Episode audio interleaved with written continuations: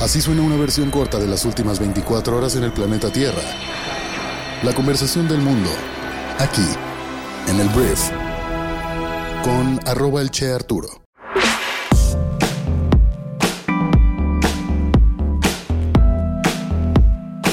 Muy buenos días, bienvenidas, bienvenidos a esto que es el brief para este jueves 11 de enero.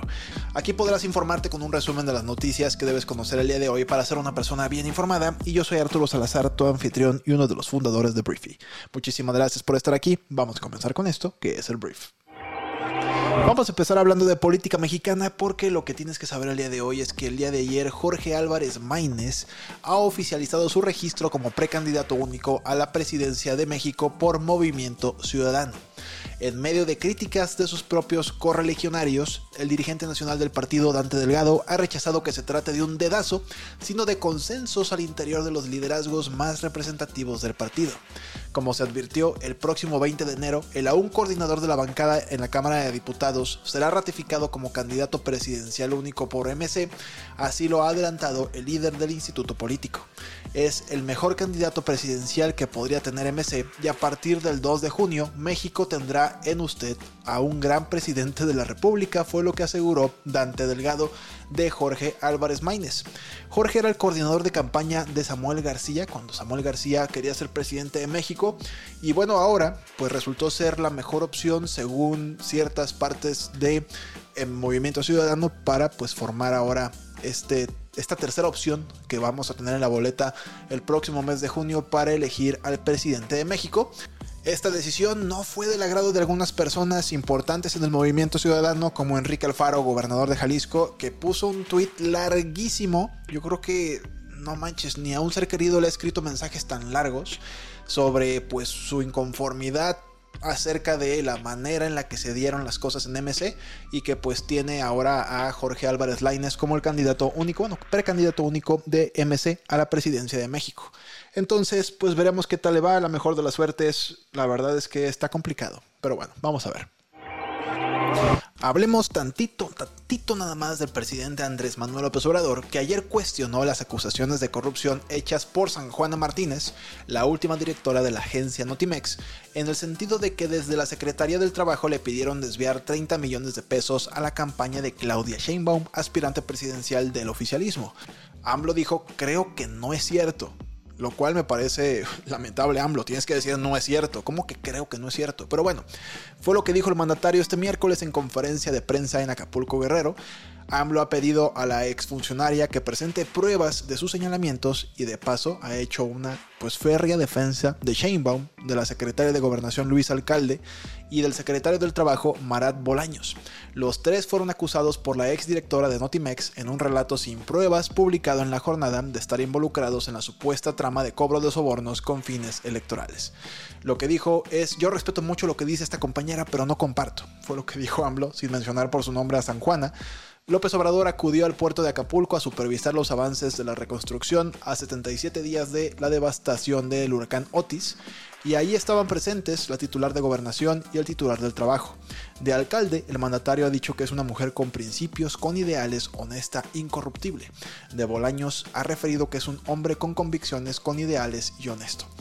Y el presidente, por supuesto, dedicó más tiempo en defender a Claudia Sheinbaum, que es pues, básicamente su delfina en la carrera presidencial. ¿Qué pienso yo de Claudia? Dijo AMLO, es una mujer inteligente, nada más para que nos demos cuenta. Yo apenas de milagro terminé la licenciatura y ella es doctora. He ejemplificado, lo cual me parece algo gracioso. Pero bueno, eh, esta acusación, te digo, viene de un funcionario, en este caso de una funcionaria, pues que está bajo la nómina del gobierno federal, acusando a tres altos o altísimos funcionarios del gobierno de AMLO de haber desviado lana, 30 millones con fines electorales, pero el presidente dice, pues si hay pruebas, preséntelas, lo cual yo también estoy de acuerdo. Obviamente nadie tiene pruebas de los desvíos de recursos, nadie tiene pruebas a la gente que acaba en la cárcel es porque no hicieron bien la chamba de esconder las cosas y es lo terrible y lo triste de la corrupción. Pero bueno, el presidente dice, pues presente pruebas, seguramente no habrá nada más que la acusación y el presidente dice, pues no es cierto. Yo no creo, atención, no creo que eso sea cierto.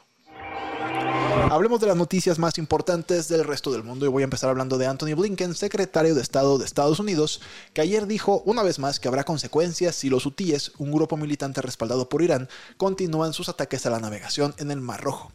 Blinken dijo que el grupo yemení presenta una clara amenaza a los intereses de países de todo el mundo después de que las fuerzas estadounidenses y británicas derribaran 21 drones y misiles lanzados por el grupo. Los hutíes han intensificado los ataques contra buques comerciales en represalia por la guerra de Israel en Gaza, lo que ha obligado a muchas compañías navieras a desviar la ruta, a cancelar viajes, lo cual afecta pues el comercio de todo el mundo.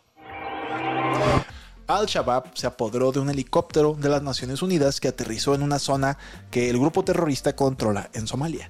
Según informes de los medios de comunicación, el avión transportaba nueve pasajeros, tanto somalíes como extranjeros. Seis fueron capturados, uno tristemente murió y dos escaparon. La ONU brinda apoyo a las tropas de mantenimiento de la paz de la Unión Africana en Somalia y el helicóptero debía transportar soldados heridos, pero este grupo terrorista lo capturó y ya te sabes la historia. El presidente de Polonia, Andrés Duda, criticó el arresto de dos políticos del partido Ley y Justicia que fue derrocado del poder el año pasado. Ambos hombres fueron condenados por corrupción en diciembre. Duda es un aliado cercano de este partido y su intervención alimentará una crisis política en Varsovia que ha visto un enfrentamiento entre el partido Ley y Justicia y el nuevo gobierno liberal liderado por el primer ministro Donald Tusk. Lamentablemente las tormentas en Estados Unidos mataron al menos a cuatro personas cuando dejaron caer nieve, fuertes vientos e inundaciones a la costa este. Se cortó el suministro eléctrico en medio millón de hogares y más de mil vuelos quedaron en tierra debido al clima extremo. Uno de los estados más afectados es Florida, donde el gobernador Ron DeSantis declaró este martes la emergencia en 49 condados. El regulador financiero en Estados Unidos, la SEC, aprobó ayer por primera vez fondos cotizados en bolsa que invierten directamente en Bitcoin, una medida anunciada como un evento histórico para el sector de los activos digitales de aproximadamente 1.7 billones de dólares, que ampliará el acceso a la criptomoneda más grande en Wall Street y más allá, fue lo que se reportó este miércoles a través de Bloomberg. Se trata de una decisión que esperaban con gran expectativa los inversionistas en criptomonedas. La decisión del regulador, que fue publicada este miércoles por la tarde tras una votación interna, da luz verde a la cotización de 11 ETFs de este tipo que lo habían solicitado y abre la puerta a una mayor aceptación institucional del Bitcoin en los mercados financieros de Estados Unidos. El Bitcoin se ha revalorizado recientemente ante las expectativas sobre esta noticia, pero Antier sufrió volatilidad cuando la cuenta de la SEC en X, antes Twitter, fue pirateada o hackeada y emitió un mensaje no autorizado sobre el tema, dando lugar a una oscilación de más de 4 mil dólares. Siempre es divertido estar en Bitcoin, o terrorífico. El mayor fabricante de chips del mundo, TSMC, informó mejores ingresos de lo esperado. La firma taiwanesa superó las previsiones gracias a un aumento de la demanda por parte de las empresas de inteligencia artificial. El auge de la inteligencia artificial ha ayudado a TSMC a resistir el debilitamiento de la demanda de dispositivos fabricados por empresas como Apple, que es un cliente clave del fabricante de chips. Twitch, la plataforma de streaming de juegos de video de Amazon, anunció este miércoles el despido de 500 personas, un tercio de su personal según varios medios. Lamento anunciar que tomamos la decisión dolorosa de reducir los efectivos de Twitch en algo más de 500 personas, declaró Dan Clancy, CEO de Twitch, en un correo a los empleados publicado en un artículo de blog. Estos despidos, de los que informó inicialmente la agencia especializada de Bloomberg, ocurren cuando Twitch sufre un éxodo de altos ejecutivos en un contexto de reducción de costos en su casa matriz que es Amazon. Narendra Modi, primer ministro de la India, inauguró una conferencia sobre inversiones en su estado natal. A la cumbre de inversiones Vibrant Gujarat, que se realiza cada dos años, asisten ejecutivos de la India y del resto del mundo que han prometido grandes inversiones en el estado.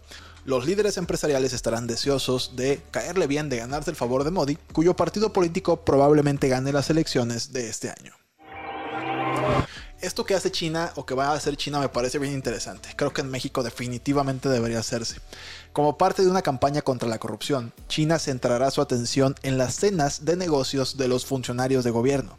La Comisión Central de Inspección Disciplinaria dijo que castigará a quienes violen las pautas de comida y bebida, incluso presionando al personal subalterno para que pague las comidas. Xi Jinping, presidente de China, ha prometido no mostrar piedad en su lucha contra la corrupción y yo he visto a tantos funcionarios invitar comidas de decenas de miles de pesos. O sea, de verdad, con chupe y todo, que uno dice, güey, esto tendría que entrar a México ya. Todo se justifica porque era una cena de, de la Secretaría. Todo bien. Hablemos de Fórmula 1 porque Gunther Steiner, que es el primer empleado contratado por Haas, no seguirá como jefe de la escudería tras una década con el único equipo estadounidense en la Fórmula 1.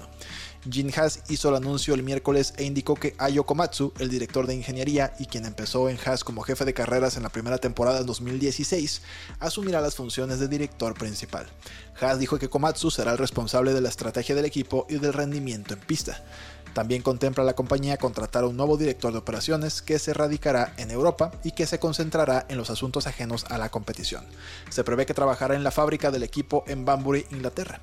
En un comunicado, Haas agradeció a Steiner por todo su empeño durante la pasada década, pero la verdad no le brindó ni un elogio a un hombre que prácticamente armó desde cero el equipo en la Fórmula 1. Te digo, tampoco ganaron campeonatos, pero estuvo medio escueto el mensaje. Muchísimas gracias por haber estado aquí. Esta fue la conversación del mundo para este jueves.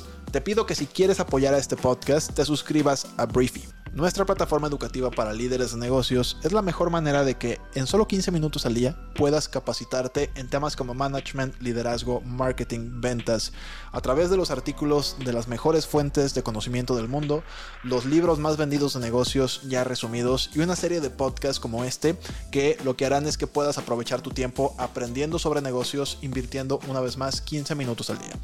Puedes descargar nuestra aplicación móvil en tu celular y probarla gratis durante 14 días y espero que te genere mucho valor y que la puedas conservar. Con esto pues estarás apoyando este podcast y además preparándote en otras partes de tu vida profesional. Muchísimas gracias una vez más por estar aquí y nos escuchamos el día de mañana en la siguiente edición de esto que es el brief. Yo soy Arturo, adiós.